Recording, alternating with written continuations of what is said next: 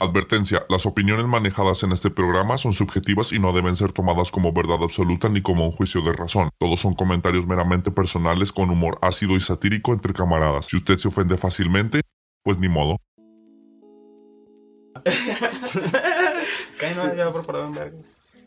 Yo, yo, yo, yo, yo. Buenas noches, sean bienvenidos a Replay, su podcast de hip hop. Ri- ri- ri- replay. A mi, a mi izquierda tengo mi carnal Sapo, a mi derecha tengo mi carnal Stick. Y en este episodio vamos a hablar de, de. Se va a continuar con la historia del hip hop del año 84. Nos quedamos, ¿no? 84. Así es, ahora la vamos a dar hasta el 91 aproximando, aproximadamente, disculpa. No, Simón, hasta 91. Y unos pedos de 7 años porque para no saturarnos nos- ni nosotros ni ustedes. Sí, porque luego nos explota la cabeza.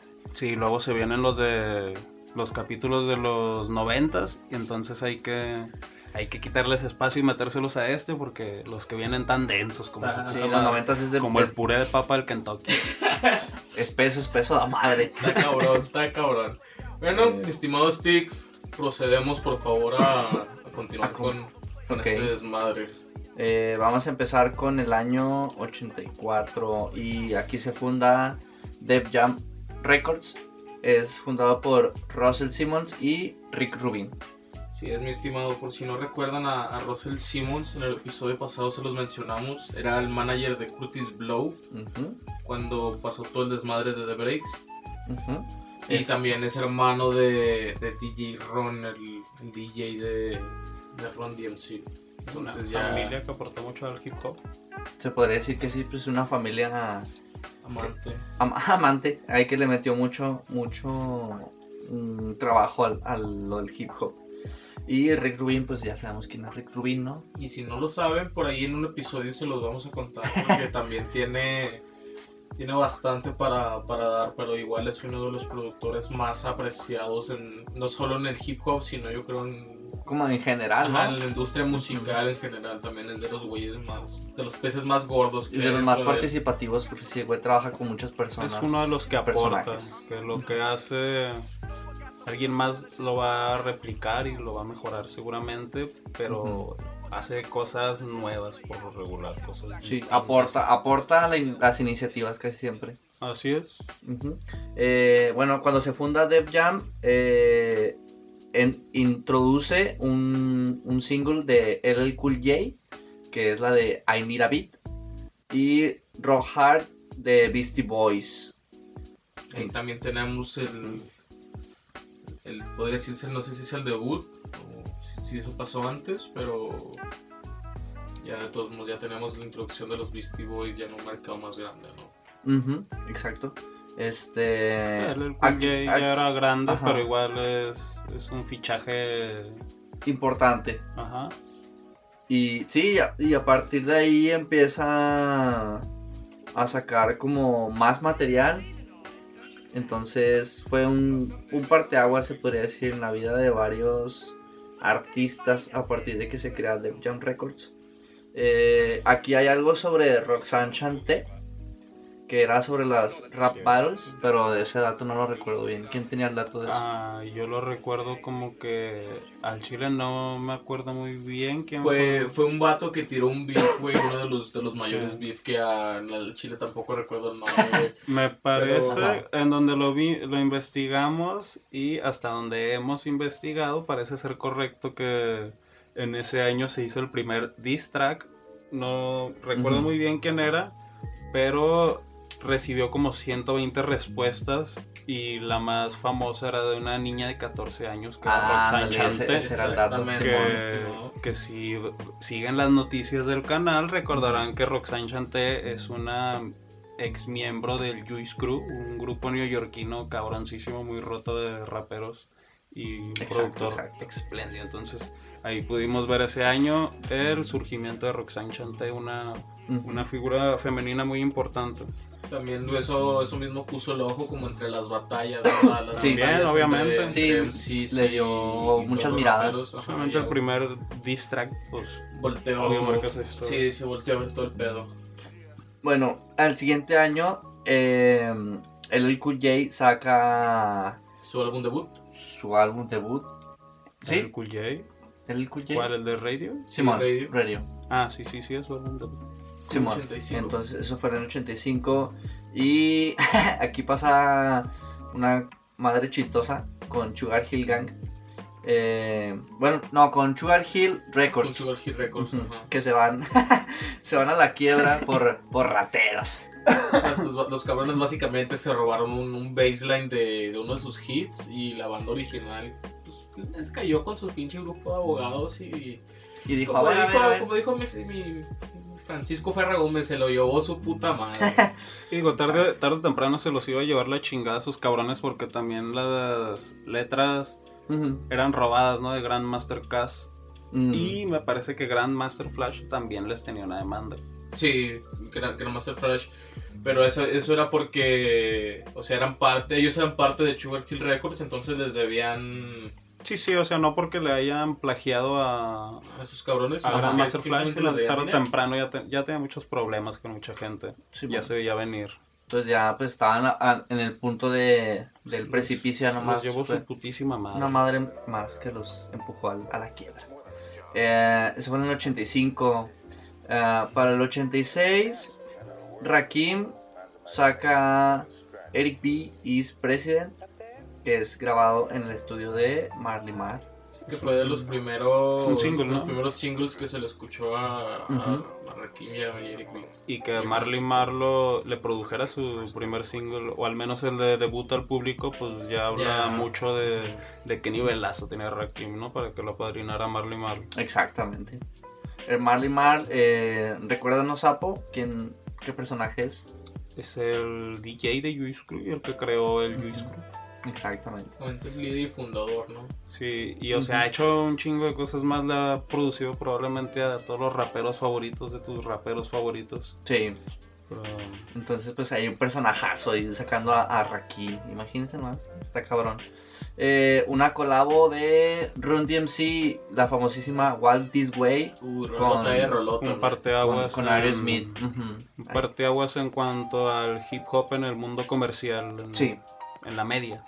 Sí, Sí. pues de hecho, la, la canción de. El, el rap más escuchado fuera de rap pa- para su época, ¿no? Probablemente a uno, uno de todos los tiempos, ¿no? Los raps más escuchados, incluso Sí. hasta la fecha. Eh, también. Y de las rolas más sonadas de, con, por gente que ni siquiera sabe de, de rap, de hip hop, ¿no? Es como que, ah, sí, esta de Aerosmith, donde un güey rapea. Pero ya, pues es conocidísima, ¿no? Como la de Gorilas, ¿no? La de Clint es Clint Ajá, Eastwood, Clint de Eastwood, donde güey rapea y nadie sabe quién es Sí, el güey que rapea, pues, ¿no? Este fue el primero de esos casos de cuando el rap se infiltró por ahí en, en la música que todos la música escuchaban. popular. Eh, sale NWA. Uy, el- Uy, un debut de unos cabrones que, que marcan un, un inicio muy importante en, la música. Bueno, el hip hop en general, ¿no? Es como que. también en la música, pero más en la historia del hip hop, que es lo que estamos tratando. Ujú. De aquí se vienen muchos sucesos, así que... Atenti. Ajá, ojo. Ojo ahí. Y eh, Saltan Pepa. A ver si decir algo tú. Eh, ojito con el debut de los Beastie Boys también, Ah, ¿eh? de- que, los que- que fue licencia cierto. producido exclusivamente por Rick Rubin, que fue un puto discazazazo. Pues yo creo que es como con a quien más se le vio con actitud de padrino hacia un artista, ¿no? Por, Sí. eh, por Rick Rubin. Era como su, su proyecto, los Los Beasties. Ándale. me- lo- no lo pudiste haber dicho mejor. Fue como su proyecto, los Beastie Sí, o Boys. sea, este disco incursionó un chingo en, en, en ritmos fuera de, del rap, ¿no? En fusiones de nuevos sonidos tenías al, al, al tenías guitarrista de Slayer haciéndole un riff para No Sleep Till Brooklyn, güey. Tenías eh, Brass Monkey, que era más tirándole a la electrónica en esos tiempos y que fue un hit en la radio también, güey. Sí, aparte sí, esta- sí. las distorsiones, las, Y la simple actitud de los Beastie las actitudes y la apariencia y, y qué personajes son, pues ya era De como los Beastie Boys se, algo picante. se desprenden géneros enteros. Sí. O sea, pueden ser incluso pioneros o de los que inspiraron a las generaciones del nu metal. por así poner un ejemplo, ¿no? De cuánta gente se, de cuántos sonidos hicieron para que tanta música se desprendiera de ahí de otros artistas inspirados por ellos. Entonces pues ahí fue, fue un, un año importante eh, en cuanto a sonidos. Y en ese mismo año Saltan Pepa con el disco Cool Ambitious eh, llegan a disco de platino. Entonces pues hay un- un- Muy bueno, muy bueno. una mención importante para Saltan, Pe- Saltan Pepa. Eh, ah, en ese mismo año el famosísimo Curtis Blow saca, saca un, un comercial con Sprite. Ah, claro, el En- primer comercial eh, con un rapero, si no me equivoco. El primer comercial con un rapero. Che, Curtis Blow rompe un chingo de. Bueno, estableció un chingo de. Curtis Blow en la media fue el primero en un chingo de cosas. En un chingo de cosas, exactamente. Tenemos por ahí la lista de... Mm, no me acuerdo, habíamos hecho una cosas, lista, ¿no, güey? sí. Pero no sé si se perdió. Pero No- era no como sé el primero que estuvo ante él, el primero que hizo un comercial, el primero que tuvo un top, top 1, un chingo de cosas así. ese era el topado Aguanten y para el, para el final del episodio se los ponemos. Probablemente sí, por el final del ser. episodio o en, o en otro Depende cómo se porten. Vamos- Al final vamos a hacer preguntas. y, que, y si responden, si pusieron atención en lo del Les pa- les 84, pasamos la, la les data pasamos extra. la data. En, eh, bueno, ya de ahí en el 87 llega Paid in Full. Uy, Un discazazazo de Eric Ujú. B. y Rakim, probablemente. probablemente, Ah, el- top, el probablemente de top los- 5, ¿no? Fácil de Top discos de 5 toda de, la de historia. toda la historia, Paid in Full. Top 10, top 10. Top 10, top 10, porque hay muchos, muchos, muchos. discos. Yo lo meto en top 5 sin pedos. Top eh. 5, probablemente si, te- si pones un límite de años, probablemente sí es un top 5. O sea, por decir, Sí. de, de esos años al 2010, probablemente. Sí. Sí, está muy difícil porque ahí salió mucho material. Pero sí, bueno, Paid in Full es, fue un. Es un clásico, es un clásico. Sí, o sea, de que es buenísimo en él. Entonces, es de los discos obligatorios de a conocer. Sí, sí, sí, si eres sí. de los güeyes que ha hurgado en la historia. Es, es, es es Ready to Die y es Paid in Full. Y Pero- Ándale, aquí vimos nacer un estilo muy que iba a ser muy usado después, un estilo muy poético, ¿no? De Rakim. En, Sí, ya, ya, ya tirándole más a. a El mensaje. A social, A, la poesía, a- a- a cómo jugar con las palabras, a cómo acomodar exacto. palabras, a la- incluso las maneras de escribir ¿no? que tenían. Sí, es, no, no que haya sido el primero que lo haya intentado, pero sin duda uno de los primeros a los que le salió bien vergas y que le salió perfecto como todos lo querían hacer. Sí. Entonces puso como. Puso la vara muy alta, ¿no, ma- mar- güey? ándale, Exacto. marcó, puso la vara alta. Eh, también KRS-One saca Criminal Minded. No, No, Boogie se Down llama Productions. Boogie Down Productions. Criminal Minded era el nombre de su álbum debut en el año 87. Este grupo 87. era conformado por quién es Tiki? Es Boogie Down Productions es un grupo conformado por KRS-One, D Nice y DJ Scott La Rock. Sac- Ellos sacaron este disco que es Criminal Minded. Entonces. mm, bueno, ¿menciono lo de la muerte? ¿O no Sí, Sí, sí, pues vale fue, la pena, vale fue la el pena. mismo año, me parece. Sí, pues fue cinco meses después. Cinco meses después, DJ Scott La Rock muere. Después de. Cinco meses después de haber lanzado el disco. No muere, lo mata. Bueno, lo mataron, pues se murió, güey. lo mataron, pues se murió. Entonces. Este- Ese fue el álbum que quedó de Boogie Down Eh, Productions. Fue el álbum debut de, de estos güeyes. Y, eh, pues. mm, No sé si se podría decir que marcó el estilo de KRS-One. Porque Sí, pues, pues, ya sí, después él sea, sacó lo ayudó su a- material. Se puede decir que fue sirvió más de trampolín para KRS One que otra cosa de ese Ajá. grupo. Simón. Porque de D-Nice pues tampoco se sabe mucho, al menos yo no, ¿verdad? O, o en la historia que vamos llevando aquí que es más, más la media. no, aún no ha aparecido con otra D-Nice, cosa tal D cual. Nice. Entonces fue como. Pues sí, o sea, ya de ahí brincó KRS One. Con- Ah, con- culero, ¿no, un personaje muy tu pinche importante. álbum debut y te matan a tu pinche camarada y a tu DJ a el tu cinco meses DJ, después. ajá. Entonces, por ejemplo, lo que, lo que dice aquí que es uno de los primeros, bueno, de los álbumes, álbums que han influenciado más en el gangsta rap. O sea, del, del- Sí, se podría decir que, por ejemplo, de, si más pones lado cinco, de, de Nueva York. Ajá, entonces, por ejemplo, si pones cinco álbums, o- o probablemente este güey aparezca eh, ahí mencionado. ¿no? influenciables, ¿no? Ujú. Eh, lo siguiente también es el álbum, ahora sí, el álbum debut, El- el álbum debut de de Ice-T. que es Rhyme, Rhyme Rhyme Pace. Pace. Sí, pues ya tenemos el álbum debut, ya el cabrón había sacado un par de singles unos cuantos años atrás, pero ya, ya tenemos la, la manera oficial, ¿no? Sí, Que hemos ya más cimentado el gangsta rap del West Coast. exactamente. Eh, el- al siguiente año, en el 88, Big Daddy Kane saca Long Live the Kane. También el álbum debut de, de Big Daddy Kane. Un pinche algo más oye, que de los pocos buenos que tiene Big Daddy Kane, porque Big Daddy Kane es probablemente los mejores raperos que ha existido, pero con una discografía tibia. Olvidable, ¿no? Podríamos decirlo. Pero ese, ese a mí me gusta, el de Long Light the Kane. Ujú. Sí, muy buen, muy buen álbum. Ah, Straight Outta Compton. Seguro Compton. ujú. Bueno, también ni, que- ni qué decir, Lle- ¿no? Llega aquí a la, a la escena. Por, por- Entonces, también- hablando de, cimen- de los cimientos del gangsta rap del West Coast. Sí. Entonces, entre ¿no? 87 y 88 fueron años de. Pues de gangsta rap, porque desde lo de Criminal Sí, Minded, pues, este. era algo que ya- Ya se rolaba entre los fanáticos y más de la West Coast, ¿verdad? Sí, Pero, pero ahí, ahí empezaba, todavía no estaba en su cúspide, pero... Pero ya ni- se veían los primeros Ajá, pasos, los indicios de- de, de, de- de de este estilo. Eh, mm, mm, mm, ¿Qué otra cosa? Ah, Joe, MTV Raps.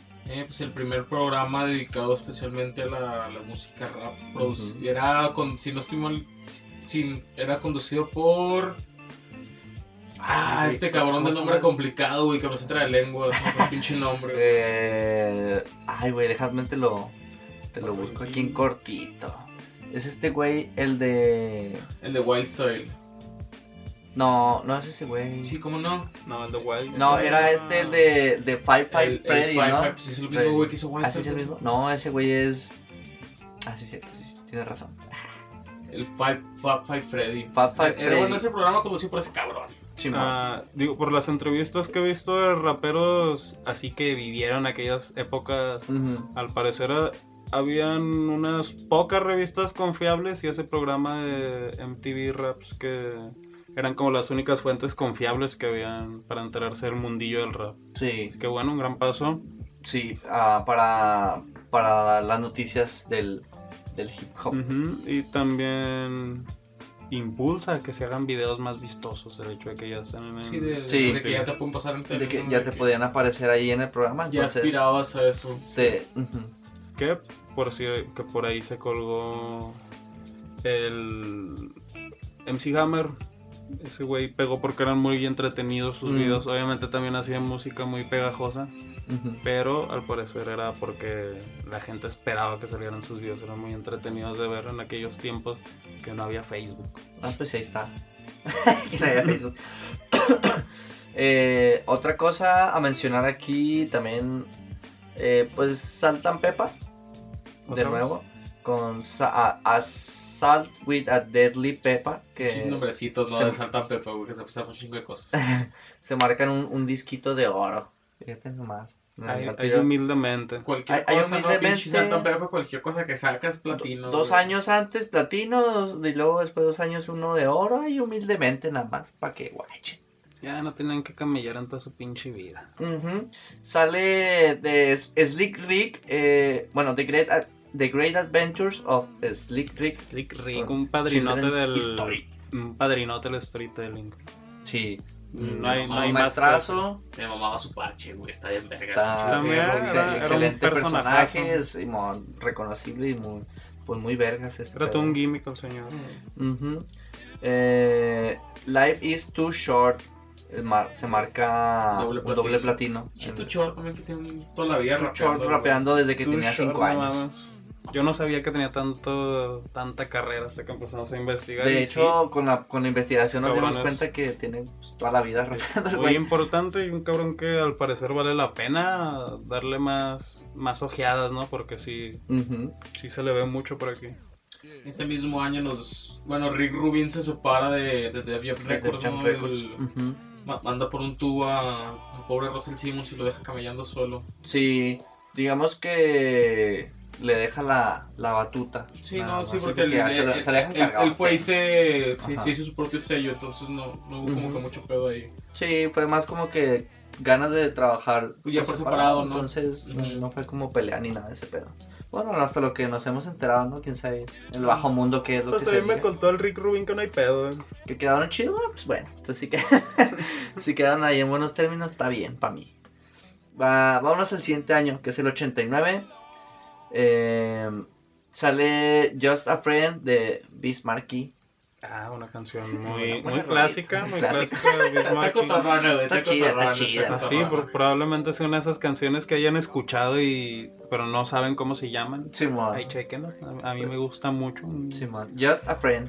Ajá, El, sample original es buenísimo güey, también. También. Y es una canción que se ha sampleado también en temas de hip hop y referenciado y Sí, de hecho, hecho. tributo un montón de veces. Entonces, y muy reconocible la, la, tonadita. Ah, ¿eh? Entonces, tenía que- muchas, muchas tonaditas muy, muy catchy.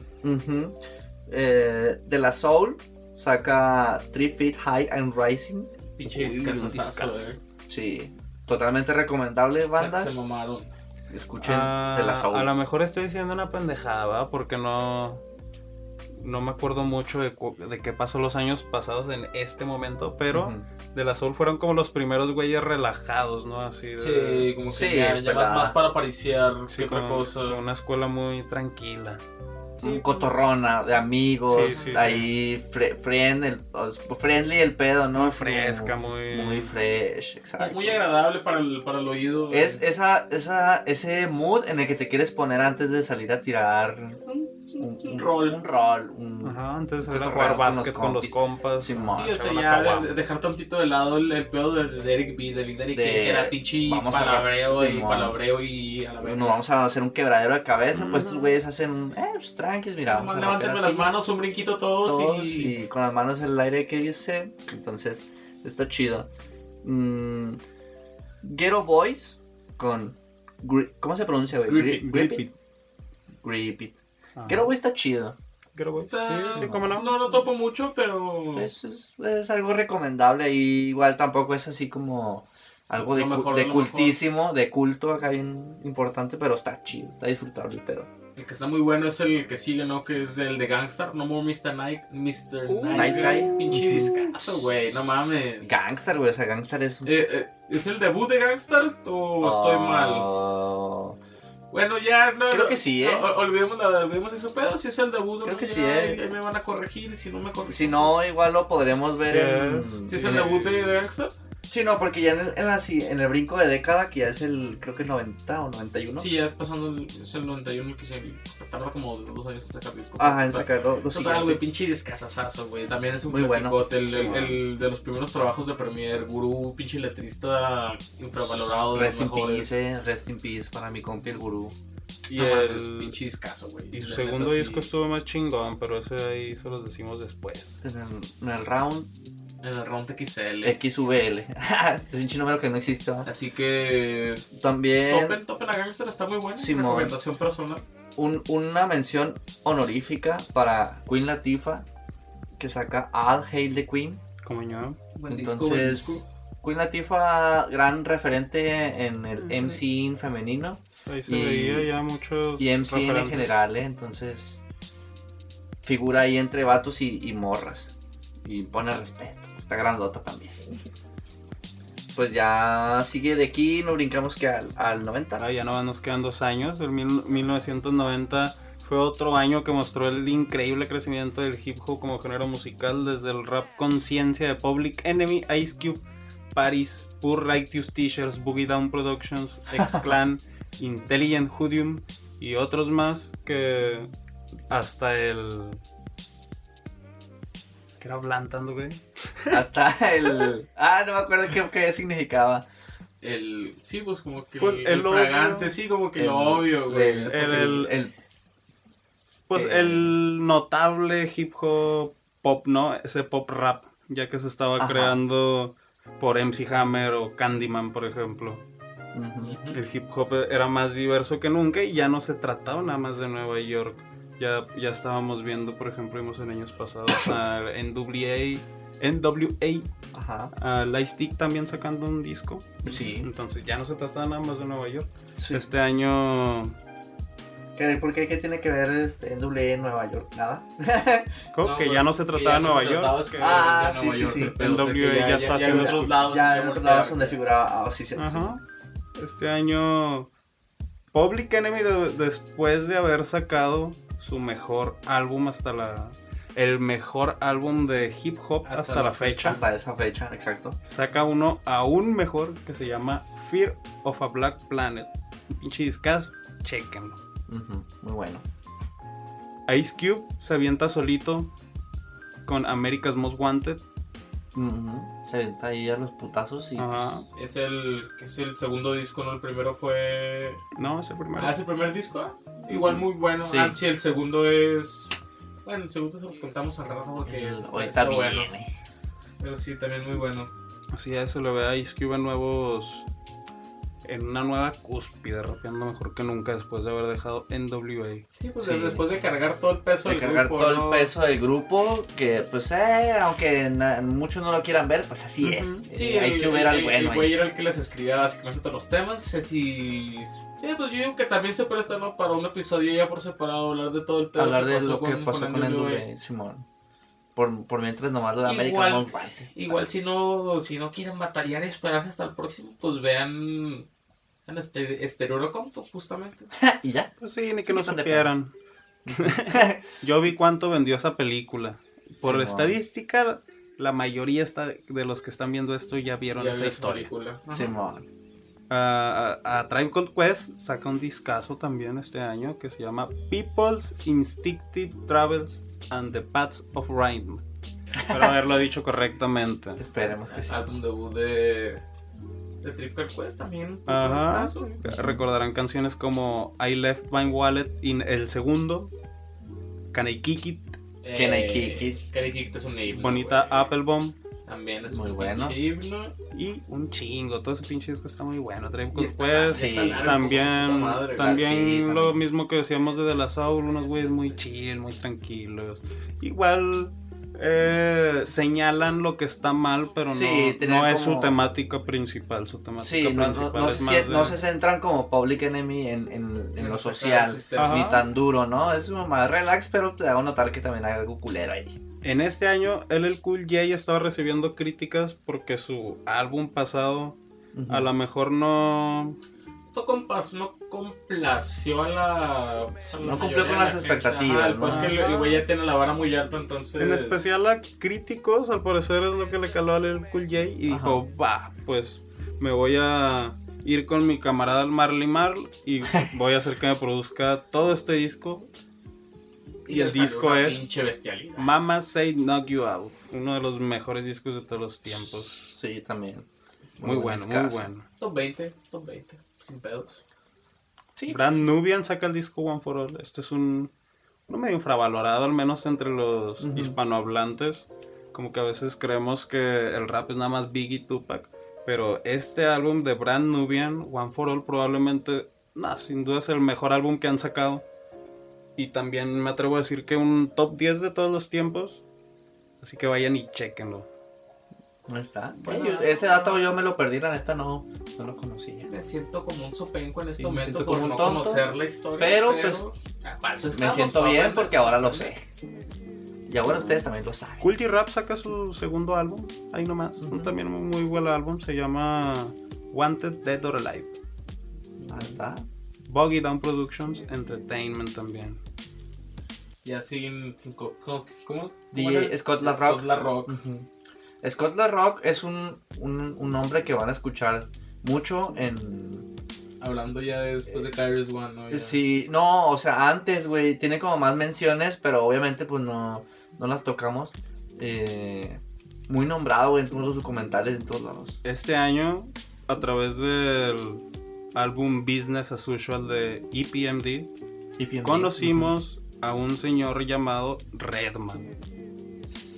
Más tarde veremos más de su historia. Ajá. También EPMD es muy... Tiene mucha influencia. El señor Eric Sermon es un cabronazo. Pero lo vamos a dejar un poquito de lado para, o para otros capítulos porque ahorita vamos sobre otra línea. Sí. ¿Qué sigue? Ahí te digo, ahí te digo. Digital Underground, Sex Packets. En este álbum vimos el debut del señor Tupac. El Tupac Shakur Amaru. Ah, no, Amaru es Tupac Amaru. Simón. Es que te debutó ahí en, en una mamada, güey, el Tupac. Sí, no, era como de Era- los que estaban atrás ahí jalando cables. Ujú.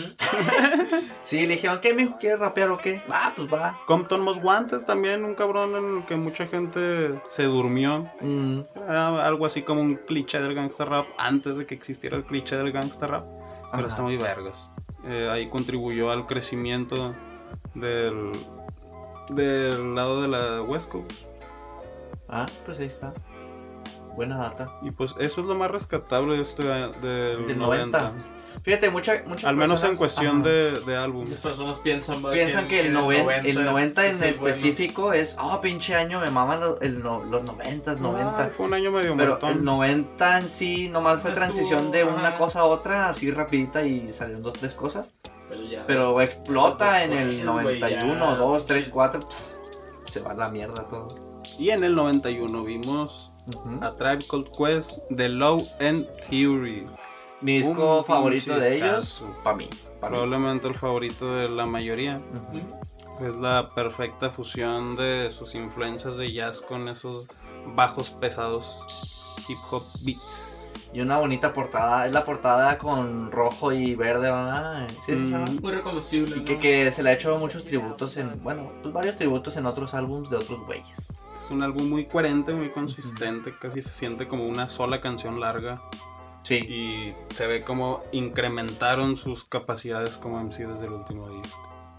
De la Soul en este año más o menos inventa el rap skit, Ah, que si no saben los skits son lo que en español creo que se lo conoce como interludios. Interludios. No sé si hagan la misma función que un skit, no sé si son lo mismo. No sé si pero- pero, es algo similar a eso. Ajá, el esquí. o lo mismo. Eh, y de la Soul fueron los primeros que lo usaron bien. Ok. Eh, No lo inventaron, pero le, le dieron un buen uso y un uso, digamos, correcto dentro del, del- de un álbum. Exactamente. Eh, ¿Cuál? Ice-T debutó su álbum OG. No debutó, sacó su álbum OG. No, pues, debutó su álbum OG, no que haya debutado él. Ah, qué. Ah, Ice Cube sa- saca su segundo álbum solitario, Death Certificate, considerado el mejor trabajo como escritor de Ice Cube y una pieza importante de la historia, pues el track final era No Vaseline, un diss track a su Uh, antiguo mm. grupo NWA, a su antiguo representante, a su antigua disquera, a sus antiguos compañeros. Ice Cube está emputadísimo en este álbum y es parte clave del mismo. Encabronadísimo, Está- güey. Sin- pedos es mi disco favorito de Ice Cube, güey. Empelotadísimo. Está muy bueno, güey. y tira Y sangre. Sí, el güey sí, sí se nota que está encabronado. De la güey. misma ciudad debutan los señores Cypress Hill con un álbum del mismo nombre, a la par que con la campaña de la ligación de la marihuana en California. A jugar. Los Ghetto Boys sacan su álbum We Can't Be Stopped, donde viene este pinche track monstruo que se llama Mind Playing Tricks on Me. Ah, creo que fue de los primeros temas que donde raperos hablan de problemas mentales y lo Ah. describen de una manera muy muy barrio. Está, está muy chingón. Pues Vayan ahí y chequen eh, ese para álbum. We Can't Be. Stopped de los Ghetto Boys. DJ Quick, uno de los padrinos del G-Funk, saca un álbum importante en el inicio de la popularidad de este estilo en el inicio de los 90. No es el mejor rapero, pero influyó mucho su sonido. G Quick, eh, ojo ahí porque se va a hablar de él. Muy grande. Muy adelante se habla bueno. mucho de, de D Quick. Simón. NWA saca su álbum Niggas for Life. Se nota que Dre es el único que brilla y ya. Se nota la Sí, falta pues ya, de Ya Ice se Cube. les fue pinche Sí. Cube, ya. Ya no hay quien les escriba amarrado. güey. habían letras a veces tontas y que lograban impresionar o un impacto, pero ya no tenían ese toque de listillo, ¿no? Que le daba Ujú. Ice Cube a las letras. Cierto. Este año vimos dos sucesos más que son muy importantes a partir de aquí. Y es que Tupac hace su debut presentándose como un joven inteligente y que habla de temas como pobreza, brutalidad policial, discriminación, políticas, de la vida en las calles. Este Empieza lo, álbum, es muy, picante. ajá, ahí. este álbum es muy introspectivo y se nota mucho la sensibilidad y a la mucha y al, al mismo tiempo la agresividad y la intensividad de este cabrón antes de que se metiera en su personaje de Tug Life, ¿no? Ajá. Todavía no estaba aquí. Todavía estaba como en cuestiones sociales, se podría Ajá, decir. el álbum lo sacó por por medio de Interscope, se llama Tupacalypse. Tupacalypse. Tupac- Now. Tupacalypse. Tupacalypse, ¿no? Ajá.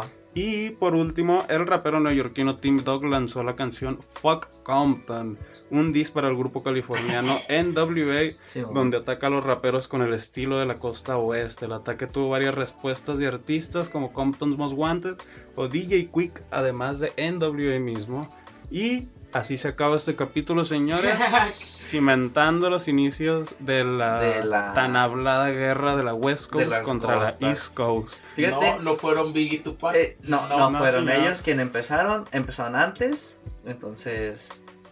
Ya lo ah, saben. iba, iba a decir que Ice Cube ya les había tirado un chingo de putazos y luego llega este güey y les tira otros más putazos. Ah, sí, sí. Al- Y ya muerto y ya el. Porque puta madre, se nos Ya- fue Cube, güey. Entonces, durísimo, eh, durísimo. Ok, pues esto, fue todo por esta noche. Nos despedimos en, este episodio. Nos vemos en el próximo capítulo de Chitos Replay. Podcast